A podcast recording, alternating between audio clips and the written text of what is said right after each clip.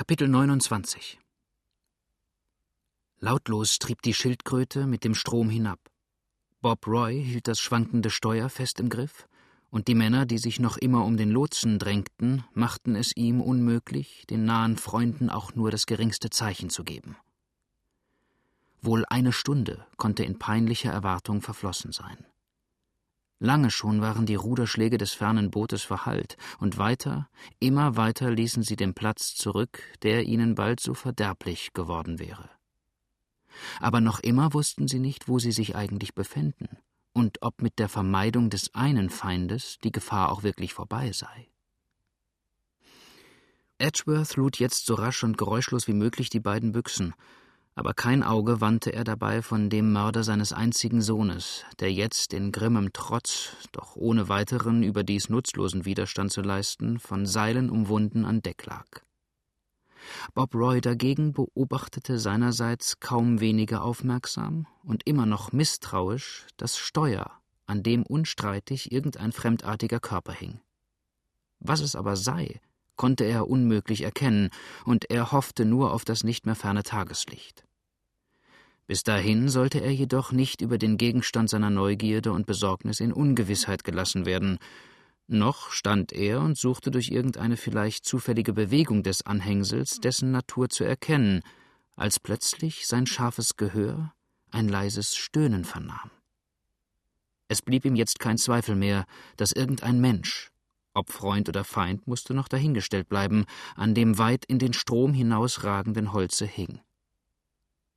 Wäre das übrigens wirklich ein Feind gewesen, so hätte er sicherlich schon früher das getan, was der gefesselte Bill in verzweiflungsvoller Anstrengung umsonst versuchte den nahen Kameraden ein Zeichen zu geben.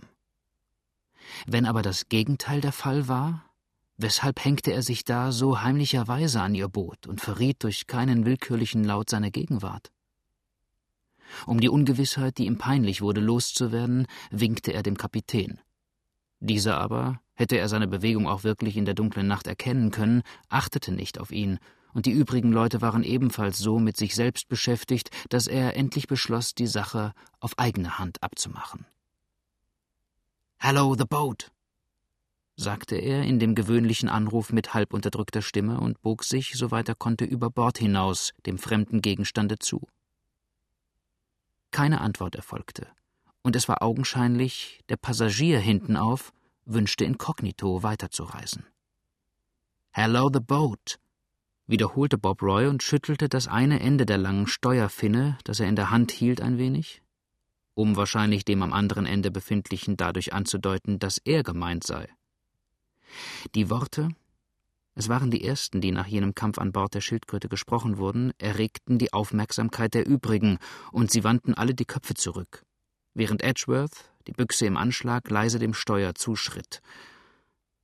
Hm?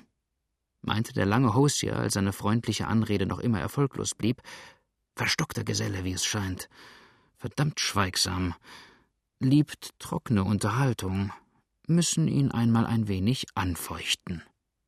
Und indem er dem Worte die Tat folgen ließ, hob er das bis dahin niedergedrückte Steuer, welches er in den Händen hielt, empor und tauchte dadurch, da es fast auf der Mitte balancierte, das andere Ende, an welchem er den geheimnisvollen Besuch vermutete, natürlich unter Wasser. Dann zog er die Spitze wieder so weit wie früher herunter, lehnte sich mit der Brust darauf und rief nun noch einmal, als ob in der Zwischenzeit gar nichts Besonderes vorgefallen wäre Hello, the boat. Lauteres Schnaufen und Atemholen war die Folge dieses Versuchs, aber immer noch kam keine Antwort, wonach Bob ohne besondere Umstände die Taufe wiederholte, das Steuer diesmal aber etwas länger unter Wasser hielt als früher.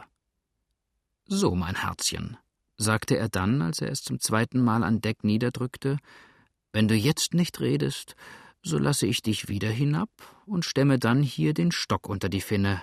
Nachher wirst du.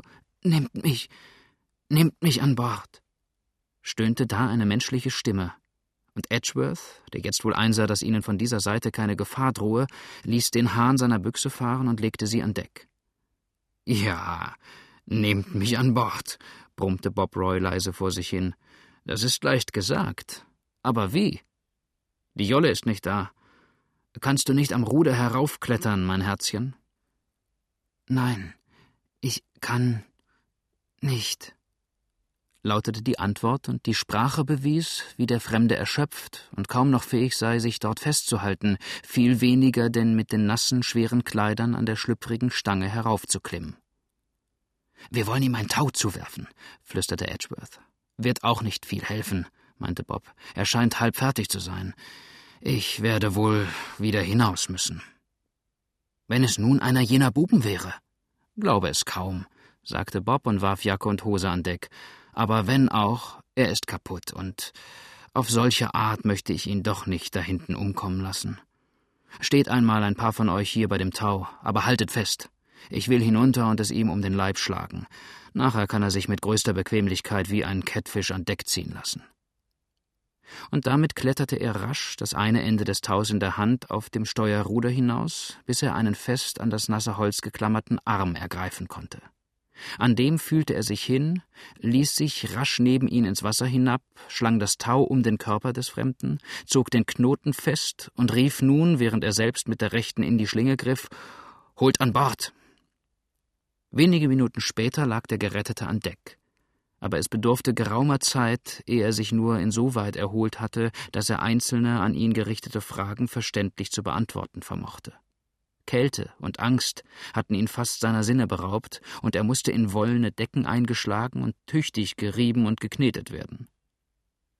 Sein erstes Wort nach allen diesen Vorbereitungen war ebenfalls eine Art instinktiven Gefühls für das beste Hilfsmittel, er stöhnte Whisky. Und die Bootsleute, welche selbst die vorzüglichste Meinung von solcher Arznei hegten, waren rasch mit dem Labsal zur Hand. Als er sich aber so weit erholt hatte, dass er einen etwas umständlichen Bericht über sich geben konnte und zugleich einsah, er befinde sich unter guten, ehrlichen Menschen, wobei er allerdings noch manchmal scheu den Blick nach dem erschossenen Insulaner wie nach dem gebundenen und wohlbewachten Lotsen warf, entdeckte er dem alten Edgeworth, wer er sei und was ihm begegnet wäre. Es war O'Toole, der, als er das Ufer des Mississippi erreicht hatte, ohne Zögern in den Strom sprang und soweit er konnte hinausschwamm, um in dem Nebel jede Verfolgung unmöglich zu machen. Da der Mississippi stieg, wusste er auch, dass er, sobald er die Strömung erreichte, Treibholz genug finden würde, um sich darauf auszuruhen. Zu diesem Zweck hielt er, soweit er das vermochte, querüber, bis er plötzlich das Flatboot vor sich sah und an dessen Steuerruder stieß.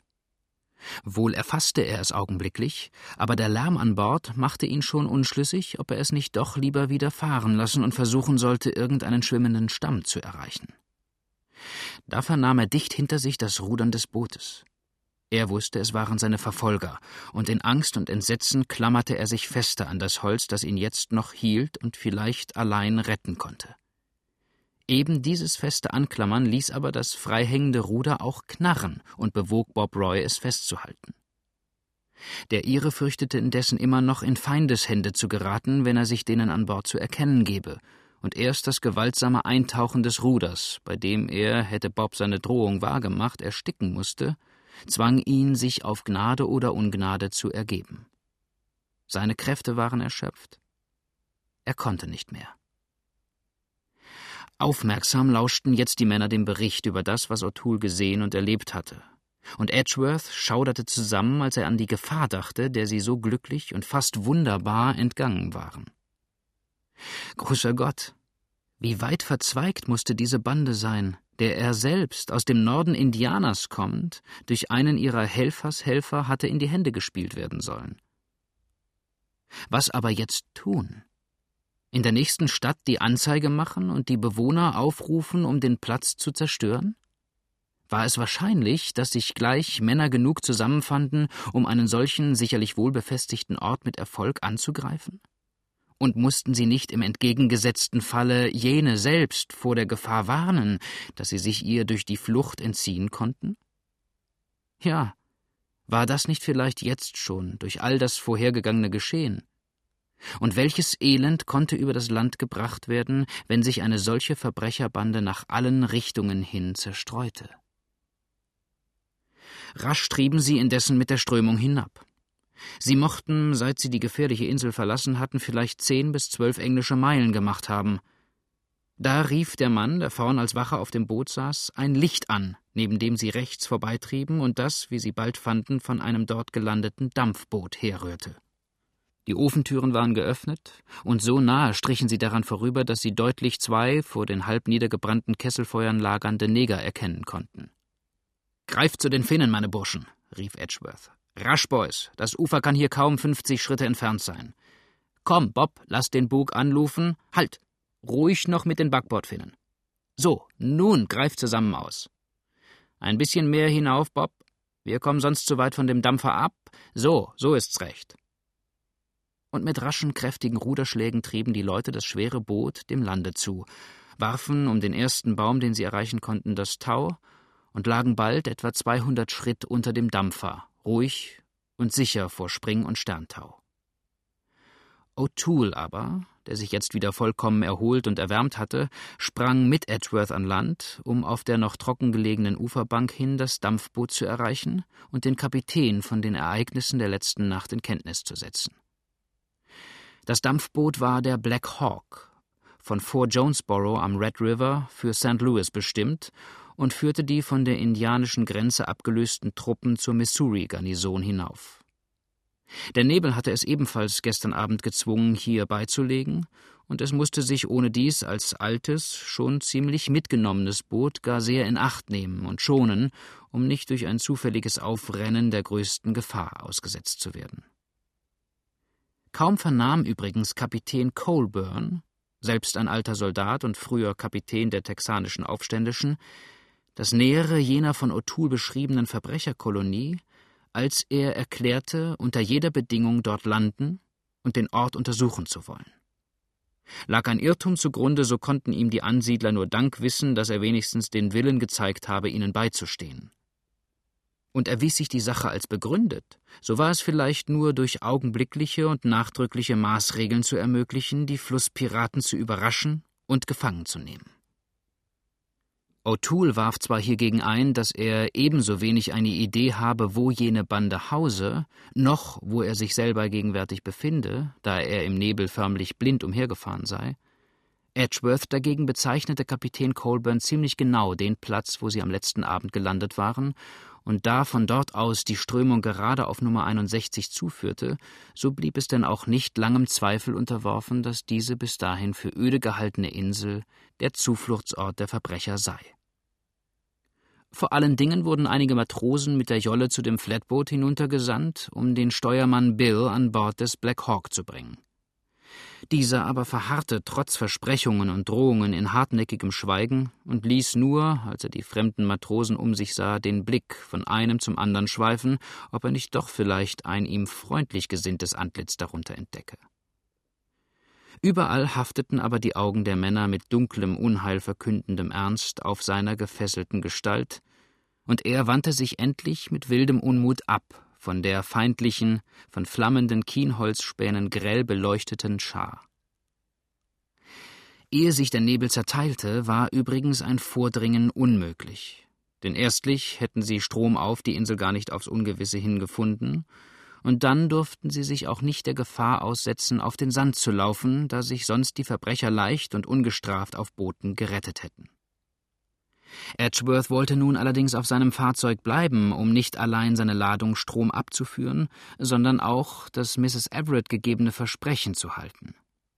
Das sah er aber bald durch zwei Umstände unmöglich gemacht. Erstlich durch den Kapitän Colburn selbst, der seine Gegenwart unbedingt verlangte, um ihn auch für diese eigentlich willkürliche Handlung bei der nächsten Behörde zu vertreten, mehr aber noch durch die feste und bestimmte Erklärung seiner Leute, lieber den letzten Cent ihres Gehalts im Stiche zu lassen, ehe sie nicht das Räubernest mit aufsuchen und die Schlangen zertreten möchten, die die giftgeschwollenen Fänger auch gegen sie erhoben hätten. Allein konnte Edgeworth das Boot unmöglich Strom abführen. Der Kapitän beseitigte aber endlich auch die letzten Einwände, denn als er erst erfahren hatte, welche Ladung jener führe, erklärte er die Waren selber, und zwar für die Garnison am Missouri ankaufen zu wollen. Über den Preis verständigte er sich leicht mit dem alten Manne, und da er selbst fast gar keine Fracht an Bord hatte, so ließ er sein Dampfboot langsam den Strom hinab bis neben das Flatboot schaffen. Während nun die Mannschaft beider Fahrzeuge, von den Soldaten redlich dabei unterstützt, mit einem Eifer arbeitete, als hinge ihre künftige Glückseligkeit an dem schnellen Überladen der Fracht, und als handele es sich hier nicht darum, einem Kampfe mit Verzweifelten, vielleicht dem Tod entgegenzugehen, schlossen die beiden Männer in der Kajüte den Handel ab. Das der Dame gegebene Versprechen durfte den alten Mann jetzt auch nicht länger hindern, denn diese erklärte, nach den Vorfällen der letzten Nacht viel lieber wieder mit dem Black Hawk nach Helena zurückkehren und das nächste Dampfboot stromab benutzen zu wollen, als sich noch einmal solcher Gefahr auszusetzen.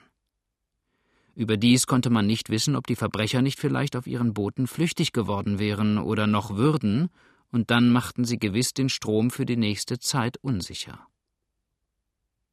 Die Zerteilung des Nebels war nun das Einzige, was noch abgewartet werden musste, und ein frischer Morgenwind, der sich gegen Sonnenaufgang erhob, ließ sie in dieser Hinsicht das Beste hoffen.